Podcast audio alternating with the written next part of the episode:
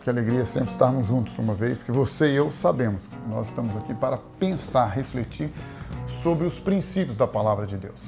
Palavra que é viva, palavra que é eficaz, palavra que tem o poder de libertar o homem. Este é o diferencial.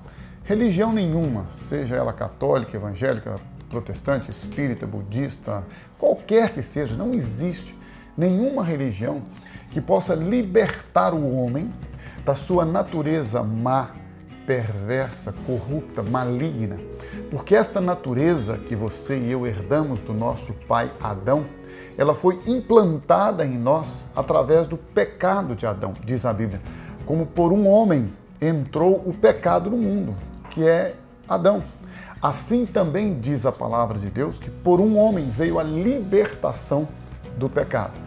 Então isso é maravilhoso para você, para mim, para todos aqueles que creem em Deus e que creem na sua palavra. Quando você e eu decidimos crer na palavra de Deus, nós agora experimentamos o poder desta palavra. Quem não crê na palavra de Deus pela revelação do Espírito Santo pode conhecê-la de forma intelectual, histórica, cultural e não há mal nenhum nisso. Porém, para experimentarmos o poder da palavra de Deus libertador, segundo Jesus em João 8,32, e conhecereis a verdade, e a verdade vos libertará.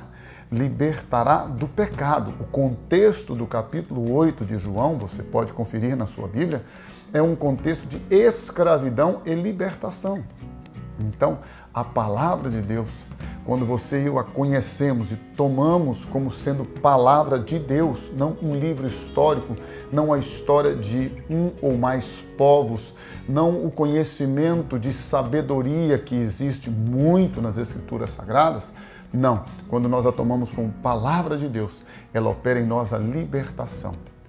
Libertação, como eu disse no início, do pecado, que nos escraviza, que nos domina, que nos oprime, que faz com que você e eu, muitas vezes, não querendo fazer ou praticar o mal, sejamos obrigados a praticá-lo. Por quê?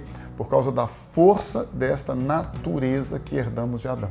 Em Cristo, nós somos libertados dessa natureza e feitos novas criaturas a partir da manifestação do poder de Deus. Por isso, Tome isso para a sua vida, para o seu coração.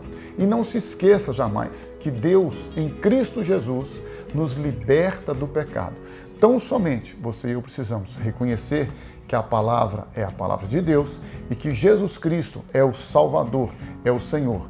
E assim nós devemos confessá-lo a Jesus Cristo e somente Ele, como sendo Ele o nosso único Salvador, o único que nos leva ao Pai o único que nos liberta e nos dá vida, vida abundante e vida eterna.